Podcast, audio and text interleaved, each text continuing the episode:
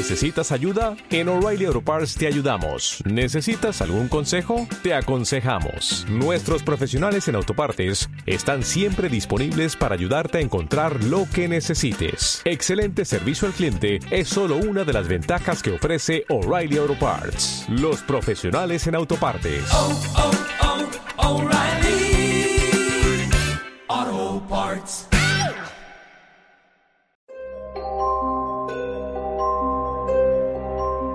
Harry Potter es una serie de novelas fantásticas, escritas por J.K. Rowling, en la que se describen las aventuras de Harry Potter al lado de sus amigos, Hermione Granger y Ron Weasley, durante los años que pasan en el colegio Hogwarts de magia y hechicería. Desde el lanzamiento del primer libro, Harry Potter y la Piedra Filosofal, en 1997, la serie logró un gran éxito a nivel mundial. Para 2013 se habían vendido cerca de 450 millones de copias de los siete libros, y los cuales han sido traducidos a más de 65 idiomas, siendo esta la serie de libros más vendida de toda la historia. Y digo, ¿quién de ustedes no soñó con recibir una carta de aceptación a Hogwarts? Hogwarts fue fundado por Godric Gryffindor, Helga Hufflepuff, Rowena Ravenclaw y Salazar Slytherin. Exacto, por eso las casas dentro de Hogwarts se llaman así. Destacan algunas de las cualidades de cada uno de los creadores. Por ejemplo, Gryffindor. Gryffindor destaca el valor, la fuerza, la audacia y la caballerosidad. Hufflepuff destaca la justicia, lealtad y paciencia. Ravenclaw, la creatividad, inteligencia y la erudición. Y Slytherin, la ambición, la determinación y la astucia. Algunas de las materias obligatorias dentro de Hogwarts son astronomía, defensa contra las artes oscuras, encantamientos, herbología, historia de la magia, pociones, transformaciones y vuelo. También dentro de Hogwarts hay materias optativas, como lo son adivinación, aritmancia, cuidado de criaturas mágicas, estudios moguls y estudios de las runas antiguas. Ahora sí, pasemos a lo bueno de esto. Juro solemnemente que mis intenciones no son buenas. Harry Potter y la piedra filosofal. Es Leviosa, no Leviosa. La primera entrega cinematográfica de la película. Sin duda alguna, es la adaptación más fiel del libro. En esta película se nos introduce al mundo mágico. Exacto, es en el que todos deseamos vivir alguna vez, o por lo menos conocer. Esta película literalmente tiene magia. Su magia nace en los más mínimos detalles, como la vestimenta, el ambiente e incluso la banda sonora, que nos hace transportarnos a ese mundo mágico. Diferencias y datos curiosos entre película y libro. 1. Pips. Pips es un poltergeist. ¿Qué es un poltergeist? Me preguntarán. Simplemente es un espíritu indestructible del caos, por lo que ese se dedica a causar estragos en Hogwarts, haciendo todo tipo de bromas a los estudiantes, incluso al grado de dañarlos físicamente. Está descrito como un hombre pequeño de ojos negros, con cara ancha y malvada, dientes afilados y una sonrisa macabra de oreja a oreja. Este tiene un abrigo verde, corbata de moño y pantalones azules. Iba a ser interpretado por el actor y comediante Rick Mayall en la película, pero al final decidieron borrarlo de la cinta. Pip siente respeto por Albus Dumbledore, y su único temor es el varón sanguinario. Otra diferencia son los ojos de Daniel Radcliffe. Él los tiene de color azul, y Harry Potter tiene los ojos de color verde, como el de su madre, Lily Evans. Harry Potter y la Cámara de los Secretos. ¿Asustado, Potter? Ni un poco. Otra increíble adaptación del libro. Existen fragmentos omitidos, pero eso no hace que el sentido de la historia cambie o se pierda. Diferencias y datos curiosos. 1. Lucius y Draco Malfoy en Borgenborgs. En el libro, Harry llega por chimenea a la tienda, y al ver ese escalofriante lugar y a los Malfoy, decide esconderse en un armario. Después de esconderse, escucha hablar a Draco y a Lucius. Malfoy le dice a su padre el nombre y desprecio que tiene hasta Harry Potter. Este le responde que debería aparentar un poco de admiración por su compañero, ya que él derrotó al Señor Tenebroso. Otra diferencia o dato curioso es el cumpleaños de muerte. Así es, el capítulo número 8 del libro. En este se nos relata el aniversario número 500 de Sir Nicholas de Misty Pognington, o como todo el mundo lo conocemos, Nick casi decapitado. En esta gran celebración, Ron y Harry conocen a Mierda la Llorona, y es justo antes de que pase el primer ataque, y el icónico mensaje de la pared. La Cámara de los Secretos ha sido abierta. Enemigos del heredero, temed. Harry Potter y el prisionero de Azkaban. Los señores Lunático, Coludo, Canuto y Cornamenta presentan sus cumplidos al profesor Snape y solicitan que mantenga apartada su nariz de lo que no le importa. Sin duda, uno de los libros más queridos por los Potterheads, adaptado de una manera brutal por el gran director mexicano Alfonso Cuarón. Logra transmitir la magia hacia la pantalla grande, dándole un tono más oscuro que concuerda con el contexto del libro, haciendo una de las películas con mejores críticas por muchos fans, y por la misma J.K. Rowling, que esta es su favorita. Datos curiosos y diferencias. Número 1. Crookshanks. Así es, el gato de Hermione Granger. Es importante mencionarlo, ya que fue quien ayudó a Sirius Black de diferentes maneras. Por ejemplo, le consiguió la contraseña de la torre de Gryffindor, para que éste pudiera ir al cuarto de Ron y Harry. También fue muy inteligente y ayudó a Sirius Black a exponer a Peter Pettigrew, que estaba disfrazado como Scabbers, la rata de Ron. El día 6 de junio, en la Casa de los Gritos, protegió a Sirius al impedir que Harry lo atacara, antes de que Sirius pudiera explicarle a Harry lo que pasó el 31 de octubre de 1981. Número 2. El escape de Sirius Black. Fue legendario. En 1993 se convirtió en la primera persona conocida que haya escapado de Azkaban en toda su historia. Después de dos años en Azkaban, Sirius recuperó la fuerza suficiente como para transformarse en animago. Como los dementores tienen dificultades para la detección de emociones menos complejas como los animales, fue capaz de permanecer mentalmente intacto como perro. Después de recibir una edición del Profeta por Cornelius Foch durante una inspección de rutina, Sirius descubrió que Peter Pettigrew seguía vivo y oculto en su forma de animago como la rata mascota de Ron Weasley. Por la desnutrición de Black, pudo atravesar los barrotes y al no ser detectado por los dementores, pudo salir y nadó todo el mal del norte. La aceita de fuego. Harry nunca supo quién le regaló la escoba, así que Hermione le mandó examinar con Minerva McGonagall, para asegurarse que no fuera una trampa o algo parecido. Tras ocho años de derrota, Gryffindor obtuvo la Copa de Quidditch gracias a Harry Potter y, claro, a su increíble escoba. De regreso a casa, Harry recibe una lechuza de Sirius, donde le explica lo de la escoba. Le manda también la autorización para que Harry pueda ir al pueblo, así es, a Hogsmeade, le regala a Ron la lechuza que envió, al sentirse este culpable por dejar a Ron sin mascota. Otro dato curioso que a mí me encanta es el mapa del merodeador. No tanto por el mapa en sí, sino por sus creadores, los merodeadores. Ellos eran un grupo de amigos conformados por James Potter, Peter Pettigrew, Sirius Black y Remus Lupin. Por eso, cuando Snape atrapa a Harry Ron, decide descifrar el mapa y solo le burla de los merodeadores hacia él. Otro dato curioso son los apodos de los merodeadores. Cornamenta, Colagusano, Canuto y Lunático. Así es, vienen de transformaciones de animago, excepto en el caso de Remus Lupin, ya que él era un hombre lobo de verdad. Por eso, Peter Pettigrew a ser una rata era Colagusano. James Potter a ser un alce con cornamenta era cornamenta. Sirius Black al ser un perro, Canuto. Y Remus Lupin por ser un hombre lobo, lunático. Harry Potter y el cáliz de fuego. ¡El nombre! ¡Bertie Crouch!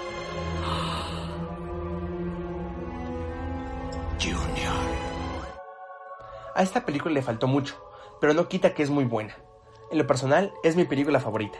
En esta película principalmente me voy a extender mucho, ya que son omitidos muchos fragmentos del libro que en lo personal considero muy importantes. Les contaré muchas cosas, así que atentos. Uno de los muchos personajes omitidos dentro de la película fue Ludovic Bachman. Ese fue un golpeador de las avispas de Wigburn y de la selección inglesa de Quidditch.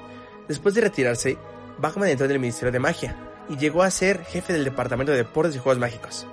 Su carrera en el ministerio terminó a mediados de 1995, cuando tuvo que darse a la fuga para huir de unos duendes. Exacto, a ellos les debía dinero. Este era un aposador compulsivo, jugaba sucio cuando perdía, pagando con galeones falsos.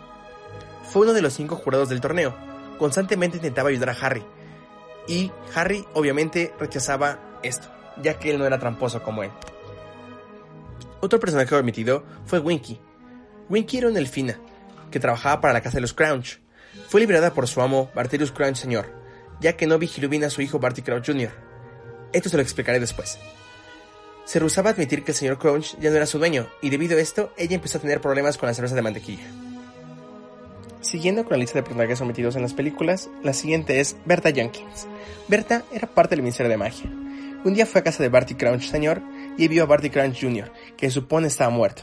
Al ver esto, Crouch Sr. le puso un hechizo a Berta para que no se acordara de nada, pero se pasó un poco, haciendo que Berta quedara mal de la cabeza. Un día, Berta decidió ir de vacaciones a Albania, donde vivían familiares de ella, pero no regresó cuando suponía que lo haría. Su reputación de olvidadiza y poco inteligente hizo que muchos pensaran que se había perdido, o simplemente se le olvidó regresar. Pero en realidad eso no pasó. Lo que pasó fue que Berta Jenkins en Albania se encontró a Peter Pettigrew en una posada, a quien el Ministerio de Magia daba por muerto. Berta reconoció a Peter. y él la convenció para dar un paseo en el bosque y así llevarla ante el Señor Tenebroso. El Señor Tenebroso fue capaz de romper el hechizo de memoria hecho por Barty Crown Señor, y utilizando la maldición Cruciatus, se enteró del estado en que se encontraba Barty Crouch Jr., un fiel seguidor de él, y también del torneo de los tres magos, que se celebraría en Hogwarts ese mismo año. La tortura y los hechizos dejaron en muy mal estado a Berta Jorkins, motivo por el cual Lord Voldemort la asesinó al no resultarle más útil, y utilizó su muerte para hacer de Nagini un Horrocrux. Otra cosa omitida fue la PEDDO. Hermione, tras ver la esclavitud de los elfos, funda en Hogwarts esta organización, organización no lucrativa que pretende liberarlos. Es importante mencionar que no todos los elfos quieren ser liberados, y que las estrategias de Hermione para lograr la equidad no son bien vistas por toda la comunidad mágica. Ese dato en apariencia es poco trascendental, pero es de vital importancia para entender el futuro de Hermione. Tras graduarse de Hogwarts, entra a trabajar en el Departamento de Aplicación de la Ley Mágica, donde lucha por la defensa de los derechos de los elfos domésticos. Otra cosa que omitieron en la película fue que Rita Skeeter era una animaga no registrada, que utilizaba su forma de escarabajo para obtener toda la información que necesitaba para el profeta. Hermione es quien descubre su forma ilegal animaga, tras ser perjudicada por los chismes inventados por Rita Skeeter sobre un supuesto triángulo amoroso entre Victor Crumb, Harry Potter y Hermione Granger. Hermione, al recibir correos groseros de las armaduras de Harry Potter, e incluso una carta con líquido que lastima las manos, Hermione decide averiguar cómo es que Rita se entera de las conversaciones privadas. Al fin de año, les muestra a Harry y a Ron a Rita Skeeter en un frasco de cristal. Hermione evita que la bruja revele la última conversación entre Dumbledore y el ministro de magia, amenazándola con revelar su oscuro secreto. La conversación entre el ministro y Dumbledore fue acerca del Señor Tenebroso. En ese momento, Dumbledore se separa del ministro de magia, que no aceptaba el regreso de Lord Voldemort. Sirius y Harry. Sirius nunca deja solo a Harry Potter tras salir de Azkaban. Una vez que Harry le cuenta sobre su sueño, Sirius se traslada a Hogsmeade y se queda ahí en forma de perro. Sirius no solo le da consejos para el torneo, sino es quien ayuda a Harry a entender la Segunda Guerra Mágica y la Primera. Sirius es presentado a Molly al final del torneo, cuando Harry se encuentra en la enfermería, y Dumbledore hace que estreche la mano con Severus Snape en señal de paz. Winky y Dobby. Tras ser despedida Winky y por persuasión de Dobby, se dirigen a Hogwarts a pedir trabajo. Nuestro querido elfo doméstico, tras su liberación, había tratado de conseguir un empleo con sueldo, sin embargo, no es algo que fuera costumbre o que esté bien visto en el mundo mágico. Dumbledore contrata a Dobby, ofreciéndole como pago 10 galeones y fines de semana libres, pero el elfo doméstico solo acepta 4 galeones y un día al mes libre. Winky, al contrario de Dobby, considera que el pago es una aberración, ya que según ella y muchos elfos domésticos, ellos son plenos teniendo un amo para brindar sus servicios. Ahora les contaré algo que en serio les volará la cabeza. Les voy a contar la verdad del 31 de octubre y el regreso del Señor Tenebroso. En el libro, detalla de una manera asombrosa lo ocurrido la noche de la muerte de los padres de Harry. Sirius había convencido a James y Lily de cambiar a su guardián, sabiendo que Voldemort iba a ir tras él, pues su amistad era conocida por todo el mundo mágico. De igual manera nos aclaran por qué Remus no fue el guardián. Sirius sospechaba de que el traidor era Lupin, ya que el Dumbledore lo había enviado de encubierto a espiar a diversos hombres lobo, incluido Fenrir Greyback. Gracias a este acontecimiento, Black desconfía de su amigo. Sirius sospechando que algo estaba mal con Peter, fue a buscarlo. Al descubrir que su refugio estaba abandonado, fue de inmediato al Valle de Godric. Al llegar al lugar donde había ocurrido el asesinato del matrimonio Potter, descubrió la traición. Estaba pálido y tembloroso, cuando Hagrid llegó, lo consoló. Le pidió que le entregara al bebé para poder cuidarlo, ya que era su padrino. Sirius, tras entregarle a su moto, fue tras el traidor de Peter. Voldemort, tras haber lanzado el maleficio asesino a Harry, quedó sin poder. Cualquier hechizo que pudiera haberle ayudado requería una varita, y no tenía la fuerza suficiente. Voldemort se trasladó a un bosque en Albania, esperar la ayuda de uno de sus mortífagos. El Señor Tenebroso conservaba solo uno de sus poderes, el cual era ocupar los cuerpos de otros, no se acercaba a lugares concurridos, pues los aurores aún estaban buscando. En ocasiones, para mantenerse desplazado, ocupaba los cuerpos de distintos animales, aunque él prefería las serpientes. Sin embargo, la vida de estos se acortaba, pues no eran aptos para la magia. En 1991, posee el cuerpo de Quirrell. Todos sabemos cómo acaba eso, con la muerte del profesor y el retorno de Voldemort a Albania. Dos años más tarde, Colagusano regresaba con su amo, por miedo y no por lealtad. Un día, Colagusano hambriento entra a una taberna, y ahí se encontró a Berta Jorkins. Peter fue capaz de convencerla de acompañarlo a dar un paseo, gracias al mal estado mental de Berta. Peter logró su cometido, y así la llevó ante su amo. La bruja fue una pieza clave para el retorno de Tom Riddle, pues poseía información sobre el torneo de los tres magos, y de un fiel mortífago que estaba deseoso de ayudarle si lograba contactarlo. Así es, de Barty Crouch Jr. Le dio mucha información, pero los métodos utilizados para hacer hablar a la bruja fueron muy fuertes que ya no hubo marcha atrás. Voldemort la mató. Con instrucciones del Señor Tenebroso, Colegusano fue capaz de devolverle un cuerpo muy débil, pero lo suficiente útil para guardar por el verdadero renacimiento. Encantamiento de su invención, una poción elaborada a base de sangre de unicornio, ayuda de Nagini más su veneno de reptil, hizo que tomara una forma casi humana, encontrándose lo bastante fuerte para viajar. Voldemort sabía que para regresar a su antiguo cuerpo necesitaba tres ingredientes. Carne ofrecida por un vasallo, el hueso de su padre y sangre del enemigo. Para conseguir el último ingrediente, habría podido ocupar la sangre de cualquier otro que lo odiara. Pero él quería a Harry Potter, pues al utilizar la sangre del joven mago, la protección que había brindado su madre iba a residir también en sus venas. Pero un gran obstáculo impedía la realización de sus planes. Dumbledore, utilizando magia muy antigua, se había asegurado de darle protección a Harry, que hacía que Voldemort no lo pudiera tocar mientras hallara al cuidado de sus parientes. Así que utilizó la información de Berta y ocupó ya de su único mortífago fiel y libre que había establecido ya en Hogwarts. Se aseguró de meter a Harry en el torneo, y que este fue el ganador, para poder tenerlo cara a cara. El mortífago más fiel, Barty Crouch Jr. Después de ser descubierto por Dumbledore, el joven mortífago, con la ayuda del Veritaserum, confiesa todo su pasado. Se encontraba en el despacho de quien supuestamente debía ser el profesor de defensa de las artes oscuras. El director había solicitado al profesor Snape ir por su posición más fuerte de la verdad, llevar ante su presencia a Winky, mientras que la profesora McGonagall iría a buscar a un perro grande sentado en la huerta de calabazas y llevarlo a su despacho. Cuando Snape llegó con la elfina doméstica, colocaron tres gotas de la poción en la boca del mortífago. Acto seguido, con un encantamiento, hizo abrir los ojos del mago, y la verdad surgió. Bertie Crouch Jr. logró salir de Azkaban gracias a la ayuda de su madre. La bruja sabía que estaba muriendo, y le pidió a su esposo que lo liberara como último favor hacia ella. Él había amado tanto a su esposa que accedió. El motivo Crouch fue a visitar a su hijo a prisión. La madre de Barty le dio una poción multijugos con su cabello, y ella tomó la poción con el cabello de él, intercambiando lugares por el resto de su corta vida. Los dementores son ciegos, así que se no se dieron cuenta de esto, pues la condición moribunda de su madre podría percibirse como la condición moribunda de su hijo. La señora Crouch murió tiempo después en Azkaban. Fue enterrada con la apariencia de su hijo, y la noticia de la muerte del mortífago se dio a conocer en todo el mundo mágico. El padre de Barty Crouch representó la muerte de su esposa. Winky cuidó del mortífago hasta que sanó. Su poder lo mantenía encerrado con la ayuda de muchos encantamientos, uno de ellos la maldición de Imperios.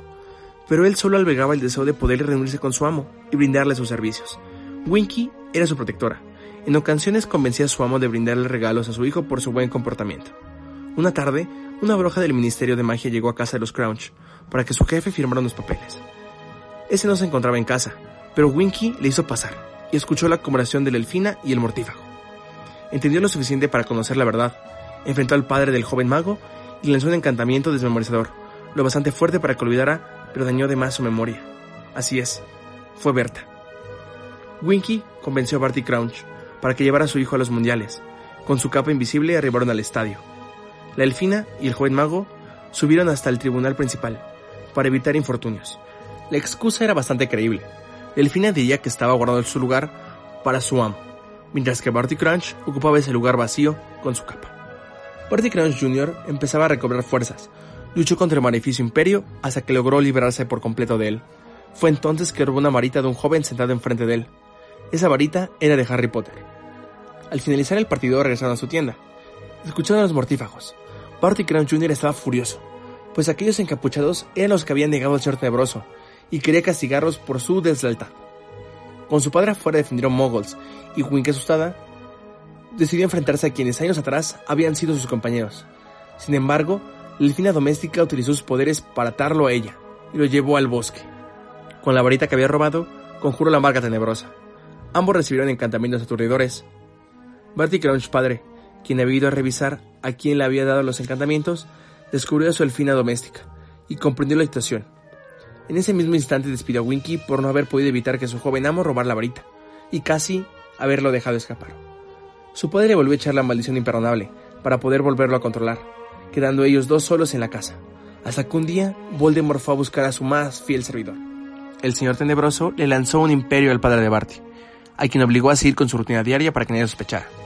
Voldemort dio instrucciones a Barty Jr., y entre él y gusano lograron atacar a Alas Moody, para convertirse en él y realizar su plan. Una noche, Barty Crouch resistía la maldición que lo controlaba. Había momentos en que se daba cuenta de la verdad y quiso decirle a Dumbledore. Fue entonces que Harry y Victor Crumb lo vieron en los jardines de Hogwarts. Harry intentó conseguir ayuda para Crunch. Al regresar a la colección donde había dejado a los dos magos, solo se encontraba Crumb desmayado. Esa noche, Barty Crouch Jr. terminó con la vida de su padre. Harry Potter y la Orden del Fénix.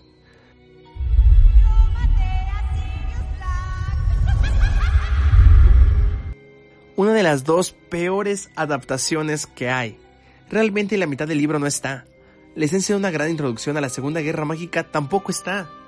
El ambiente es más tenso de lo que parece en la película. Con Dumbledore y Harry desacreditados, la mayoría del mundo de los magos se ve en un conflicto, y también en una negación con respecto al Señor Tenebroso. No aceptan que él ha regresado. Sin embargo, vemos el gran trabajo de la Orden del Fénix en ambas guerras, las consecuencias terribles de la primera y toda lucha por proteger a Harry Potter. La reciente muerte de Cedric, así como su inestable relación con Cho Chang, contribuyen a esta evidente sensación de aislamiento y enojo que carcome a Harry en una gran parte del quinto año.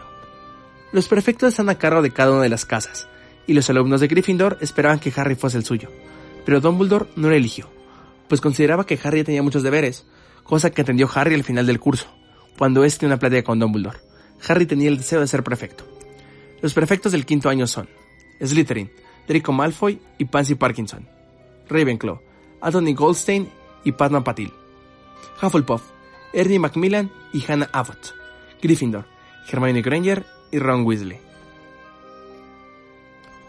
Diferencias y datos curiosos. Firenze, el centauro maestro. Estos seres saben de las estrellas y no comprenden a los humanos. Firenze es diferente, ya que tolera esta raza y es amigo de Dumbledore, Hagrid y Harry. Cuando Dolores Umbridge corre a Sybil Trelawney, Albus le pide a Firenze que la sustituya en la clase de adivinación. Además de perdernos su clase y la pelea con los demás centauros una vez que sale del bosque prohibido, no lo dejan regresar. Nos perdemos a un gran profesor y criatura. Otra diferencia es la sala de menesteres.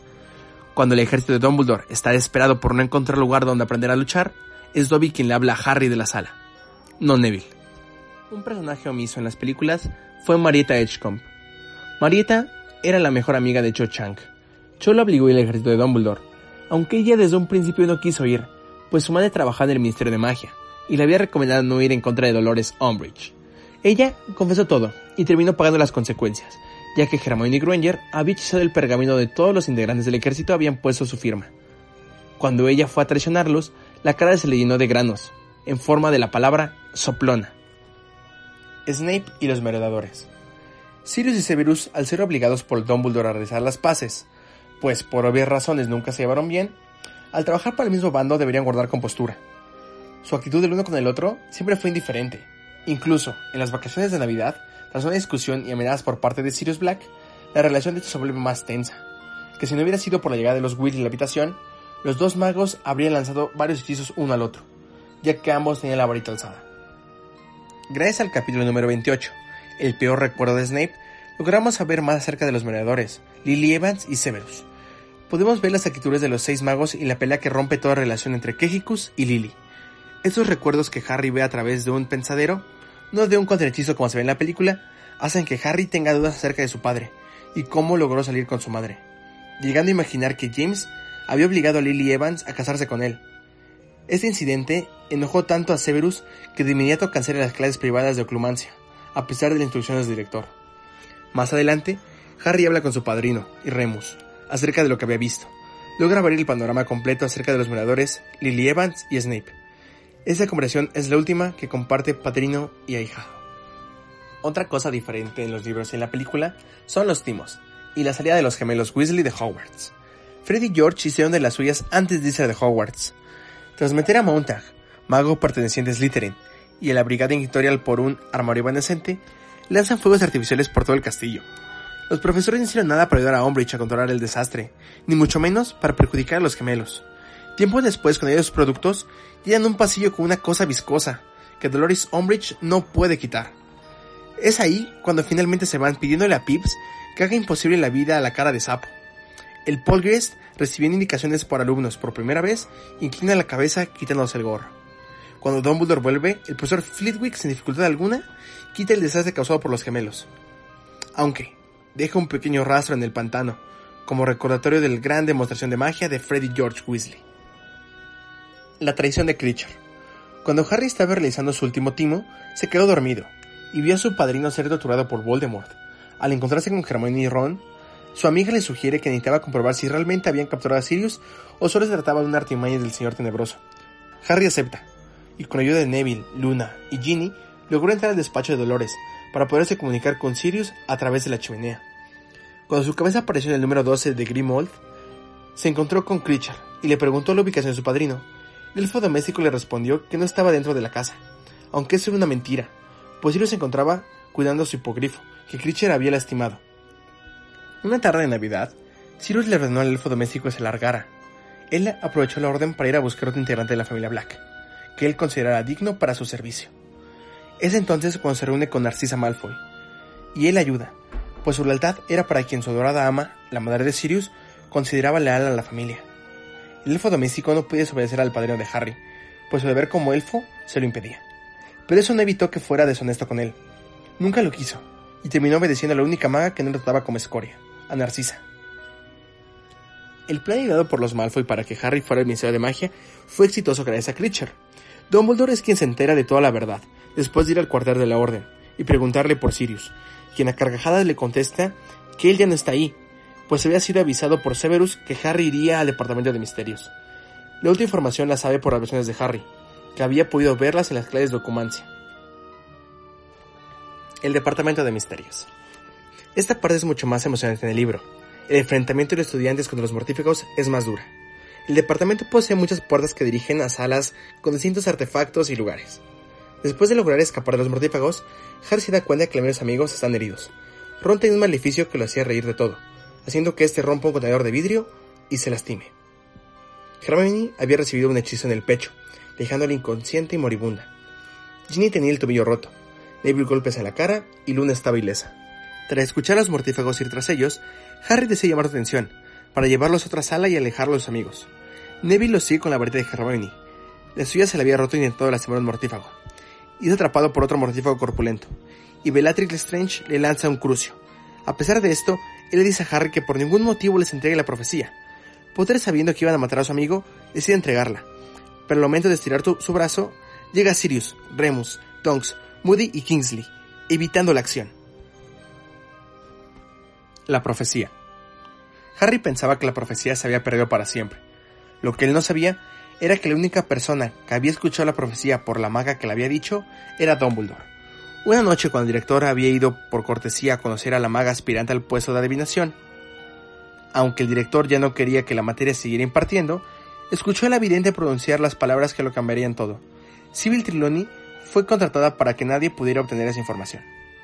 Dumbledore le reveló la profecía completa a Harry la misma noche de la batalla en el Ministerio de Magia, causándole un gran impacto, pues no solo se había enterado que él era el único que podía derrotar al Señor Tenebroso, pues ninguno de los dos podría vivir mientras que el otro siguiera con vida, sino que también se habían revelado el nombre de otro mago que fue candidato para cumplir esa profecía. Así es, el otro mago era Neville Longbottom. Potter, con la esperanza de no ser él quien hablaba la profecía, le dice al director que tal vez había alguien más, a lo cual Albus le contesta que Voldemort lo señaló como su igual. Eligió a quien consideraba un mayor peligro. No eligió al de sangre pura, que según su credo, era el único que merecía llamarse mago, sino al sangre mestiza, como él. Voldemort se identificó con él, incluso antes de conocerlo, al momento de señalarlo con la cicatriz. No lo mató, como pretendía hacerlo, sino que le dio sus poderes.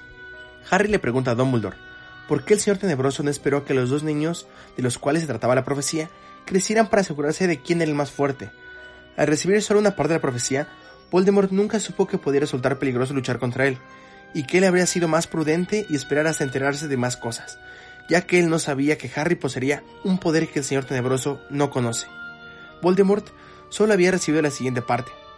El único con poder para derrotar al Señor Tenebroso se acerca, nacido de los que los han desafiado tres veces. Vendrá al mundo al concluir el séptimo mes. La profecía completa es la siguiente. El único con poder para derrotar al Señor Tenebroso se acerca. Nacido de los que lo han desafiado tres veces, vendrá al mundo al concluir el séptimo mes, y el Señor Tenebroso lo señalará como su igual. Pero él tendrá un poder que el Señor Tenebroso no conoce, y uno de los dos deberá morir a manos del otro, pues ninguno de los dos podrá vivir mientras el otro siga con vida. Por último, les daré dos datos curiosos. Muchos se preguntan, ¿cuál es el peor miedo de Hermione Granger? Y es al ser expulsada, ya que al ser así tendría que abandonar a sus amigos, Hogwarts y a la magia. El otro dato es el peor miedo de Molly Weasley. Este es ver a su esposo, hijos y Harry muertos. Billy se muda a Inglaterra nuevamente para formar parte de la Orden del Fénix, además de empezar a salir con Flair de la Clur. Harry Potter y el misterio del príncipe. Oye, solo le interesas porque cree que eres el elegido. Pero soy el elegido. Lo siento. Bromeaba. No importa cuántas veces leas o veas esta película, siempre terminas con los ojos en lágrimas. Diferencias y datos curiosos. Diálogo entre ministros. El primer ministro del Reino Unido aparece en el primer capítulo de este libro. Esa es la única vez que Rowling nos hace saber que el gobierno mogul y el gobierno mágico están en constante comunicación. Las visitas eran estrictamente para tratar asuntos sobre la seguridad de ambos mundos.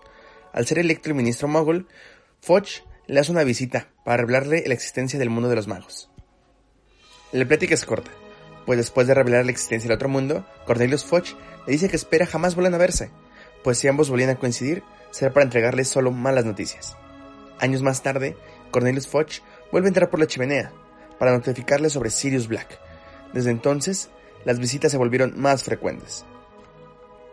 El otro ministro es el capítulo donde se nos revela que Foch ha renunciado y Skrigur lo ha sustituido. Dejan en claro lo siguiente: el peligro es inminente para ambos mundos. Borgin and Burks. A diferencia de la cinta cinematográfica, Harry sospecha la verdad sobre Draco, después de tener un desafortunado encuentro con él y su madre.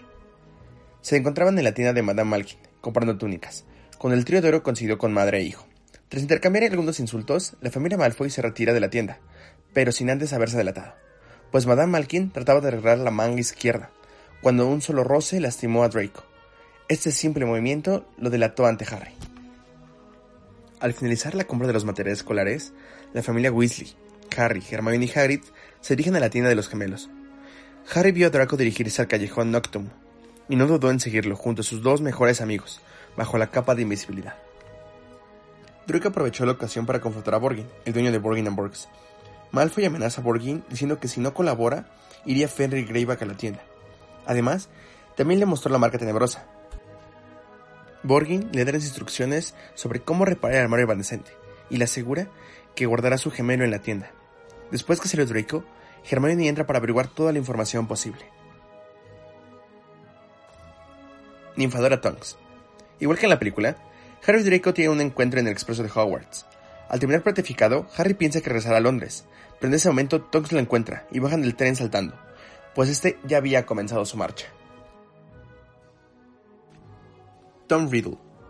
Todos los recuerdos fueron obtenidos por Albus Dumbledore con talentos de oclumancia, pues varios de ellos habían sido hechizados para olvidar la verdad, pues eran testigos de los horrores cometidos por Tom, cuando todavía conservaba la imagen de un mago excelente, con talento y con amable corazón. Estos recuerdos son importantes, porque son las pistas para saber cuáles eran los horcruxes.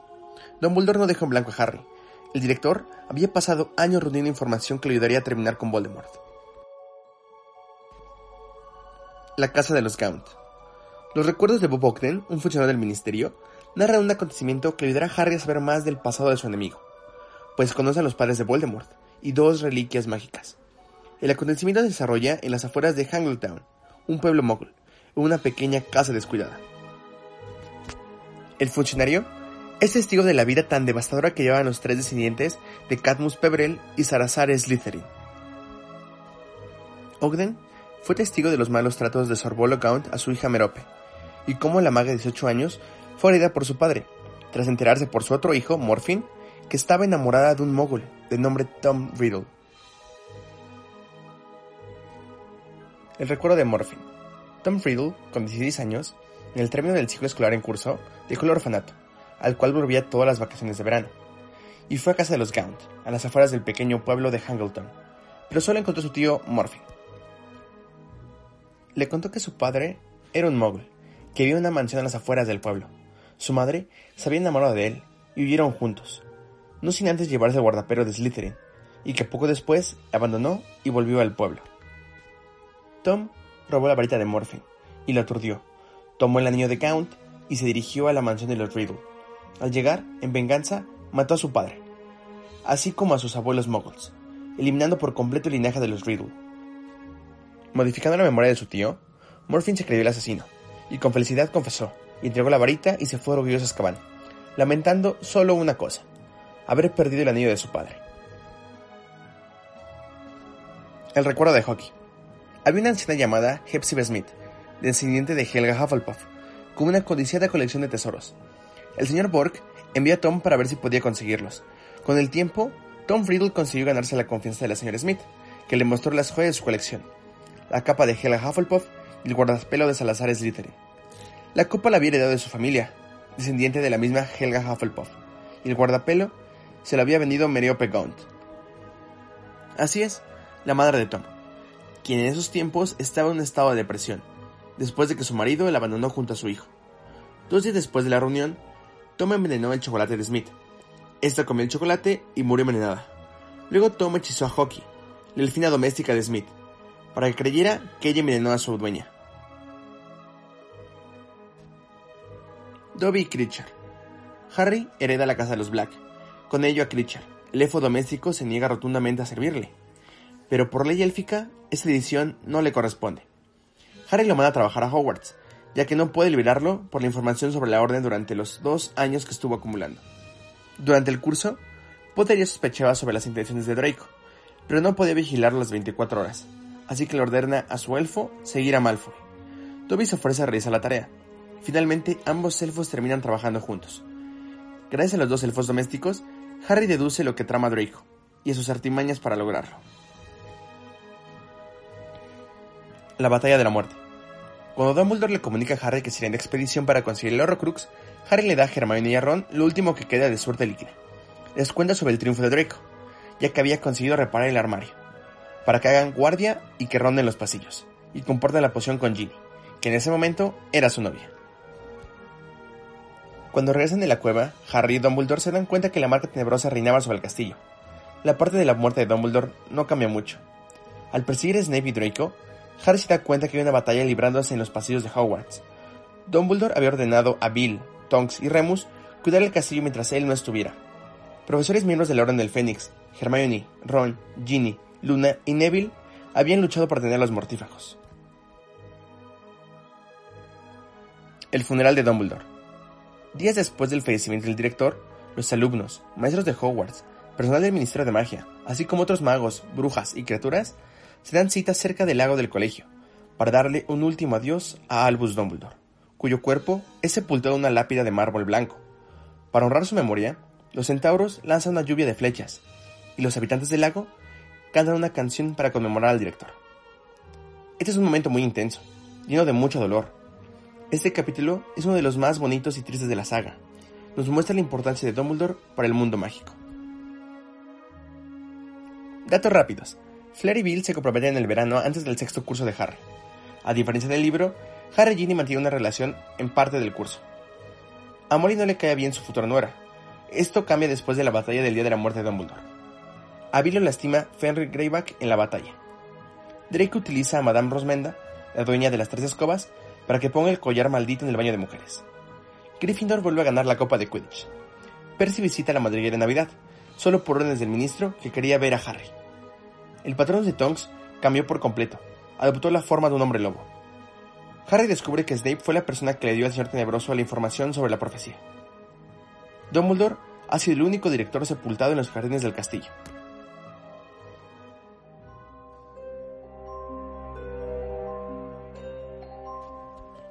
Harry Potter y las Reliquias de la Muerte. Parece que a pesar de sus exhaustivas estrategias de defensa, aún tiene un pequeño problema de seguridad, director. Por fin, después de tantos minutos, llegamos al último libro de Harry Potter. Este se dividió en dos películas, aunque aquí no las dividiremos, la tomaremos como una misma. Diferencias y datos curiosos. El Ghoul en pijama. Para que la familia Weasley no fuera atacada por los mortífagos o el Ministerio de Magia, que prácticamente eran lo mismo, Ron ideó un plan, que fue ejecutado con la ayuda de los gemelos y su padre. El plan consistía en utilizar a un ghoul, con cabello pelirrojo para que pareciera que Ron tenía Spategoir. ¿Qué es eso? Una enfermedad muy contagiosa. Y esta fue la razón por la que no regresaban a clases, pues la asistencia era obligatoria. Lo sé, lo sé, lo sé. No les expliqué lo que eran los ghoul. Se los digo. Son unas criaturas muy feas, que asemejan bastante a un ogro pequeño y muy baboso. Tienen a vivir en los sótanos, granjeros o desvanes de los magos y brujas. Son muy inofensivos, y solo se les ve molestos por el ruido que provocan los magos. Comen mucho, gruñen y arrojan objetos. Son relativamente tontos y comen insectos y otras plagas domésticas. El relato de Creature. Este relato hace que no odies tanto a Creature a pesar de haber traicionado a Sirius. Regulus Black se convirtió en un mortífago. Su familia estaba muy orgullosa de él. Un año más tarde, cuando Regulus tenía 17 años, ordenó a Creature acompañarlo y obedecer a Voldemort en una misión. Y cuando cumplen con su tarea, debía regresar a la casa de los Black. La misión se trataba de acompañarlo a una cueva y beberse una poción que lo dejaría muy debilitado. Voldemort abandonó al elfo doméstico a su suerte. Los Inferi lo atacaron, pero la orden de Creature era volver con su amo, así que se despertó y regresó a casa. Creature se pudo desaparecer por su magia de elfo. Este es muy diferente a la de los magos. Regulus le pidió a Creature que le contara todo lo que pasó. Al hacer esto, el mago comprendió la verdad. Días después, el joven Black le ordenó a Creature que lo llevara al lugar donde había estado, y que al estar ahí, cambiara el guardapelo genuino por uno falso y se fuera de ese lugar. Creature presenció la muerte de su más querido amo. El joven, al estar debilitado por la poción, fue arrastrado al lago y nunca volvió. La familia Black nunca se enteró de la verdadera muerte del varón, pues Creature tenía prohibido revelar la verdad. Remus contra Harry. Después de la boda, Remus va a buscar al trío de oro. Les cuenta lo ocurrido tras el ataque de los mortífagos y la muerte de Scrimgeour, ministro de magia, después de ser torturado para saber la ubicación de Harry, pero este jamás lo delata. Remus le pide acompañarlos, les ofrece su ayuda, pero él y Harry terminan teniendo una fuerte discusión, ya que el joven mago le reprocha el querer abandonar a Tonks, que está embarazada. Esa discusión termina con Harry en el suelo. Sus amigos le reclaman sus palabras y él contesta que ningún padre debería abandonar a sus hijos, a menos que no tenga otra opción. El que no debe ser nombrado. El nombre de Voldemort no se pronuncia porque está maldito. Era como una alarma para los mortífagos. Si lo decías en voz alta, de inmediato llegaban para atraparte. Eso lo implementaron para atrapar a los miembros de la Orden del Fénix, pues eran los únicos que se atrevían a pronunciarlo en voz alta. De esta manera, los mortífagos llegan a la cafetería. Los siete Potters. Harry se delata a lanzar un hechizo de desarme a Stan Shupik, conductor del autobús noctámbulo, para no herirlo. Remus lo reprende por eso. En la boda de Billy Fleur, Harry usa una poción multijugos para que nadie lo reconozca, y así éste pueda asistir. Harry y los Horrocruxes. A diferencia de las películas, Harry sabe desde el sexto curso que la copa de Hufflepuff, el adema de Ravenclaw y Nagini eran Horrocruxes. Además, Hermione recupera los libros sobre los Horrocruxes, después del funeral de Dumbledore. En los libros indican cómo destruirlos. La venganza de los duendes. En el otoño, el trío de oro se encontraba escondido en el bosque, cuando oyen voces de duendes y de magos. Griphook, Gornuk, Dirk, Ted Tonks y Dean Thomas, todos son fugitivos. Griphook relata el último acontecimiento antes de abandonar Gringotts. Severus Snape había guardado la espada de Gryffindor, y los duendes no le notificaron que esta era falsa, aunque él ya lo sabía. Ginny, Neville y Luna intentan robar la espada del despacho del director, pero Snape los descubrió. Afortunadamente, su castigo fue ir al bosque prohibido con Hagrid. Tras escuchar la plática entre magos y duendes, Hermione y Harry hablan con el retrato del profesor Phineas Nigelus, director de Hogwarts a principios de 1900. Le preguntan sobre la espada. Él le contesta que Dumbledore la había utilizado para destruir el anillo. De esa manera, se dan cuenta que la espada puede destruir Horcruxes. La casa de los Potter. Cuando Hermione y Harry van al Valle de Godric, ven la casa de Harry destruida. Los magos la habían dejado para conmemorar a James y Lily. En medio de la plaza había un monumento de James, Lily y Harry. Los muggles lo veían como un monumento a los caídos. La casa tenía un letrero que decía lo siguiente. En este lugar, la noche del 31 de octubre de 1981, Lily y James Potter perdieron la vida. Su hijo, Harry, es el único mago que ha sobrevivido a la maldición asesina. Esta casa, invisible para los muggles, permanece en ruinas, como monumento a los Potter y como recordatorio de la violencia que destrozó a la familia. La captura. Después de escapar de los mortífagos en la casa de xenófilos Lovewood, Harry, Ron y Hermione montan la tienda y escuchan Potter Vigilancia, una estación de radio clandestina donde algunos miembros de la Orden del Fénix y magos daban verdaderas noticias. Son capturados porque Harry pronuncia el nombre de Voldemort. Ted, Remus, Lupin. Cuando los tres amigos se encuentran en el refugio, Remus, personalmente, les da la noticia del nacimiento de su hijo. Lupin le pide a Harry que sea su padrino. Gringotts, muy parecido en la película, pero al caer, Hermione lanza un encantamiento de almohadón. Para alcanzar la copa, Hermione utiliza el Levicorpus para alzar a Harry y que él pueda tomar el Horcrux. Esa tarea termina siendo muy dolorosa, pues los objetos estaban encantados con las maldiciones Gemio y Flagante, que hacía que los objetos se multiplicaran y al ser tocados provocaran quemaduras. La muerte de Peter Pettigrew. Colagusano es asesinado por su propia mano. Así es, la de metal que le da Lord Voldemort, al demostrar piedad a Harry Potter. Aquí datos random. Se construyeron 588 sets para todas las cintas. De estos, 90 fueron para el épico final. El libro más extenso es el sexto, sin embargo, es la película más corta. Al final de los créditos de Harry Potter y el Cáliz de Fuego, aparece la leyenda. Ningún dragón fue lastimado durante la producción de esta película. Durante las ocho filmaciones, Daniel ocupó un total de 160 pares de lentes. La mermelada favorita de Dumbledore es la de fresa. Durante el rodaje de Harry Potter y el prisionero Azkaban, el equipo cosió los bolsillos de las túnicas que usaba Tom Felton para que se dejara de introducir comida al set de filmación. Los actores no podían practicar deportes de riesgo mientras estuvieran en épocas de grabación. El único actor que siempre supo el final de su personaje fue Alec Rickman, así es, Severus Snape. La cicatriz de Harry en forma de rayo fue dibujada en la frente de Daniel Radcliffe más de 5.800 veces. Se hicieron 250 moldes corporales de los actores para las muertes, petrificaciones y hechizos. Durante la escena El beso entre Harry y Hermione, Rupert Green tuvo que ser sacado del set, ya que este se reía mucho.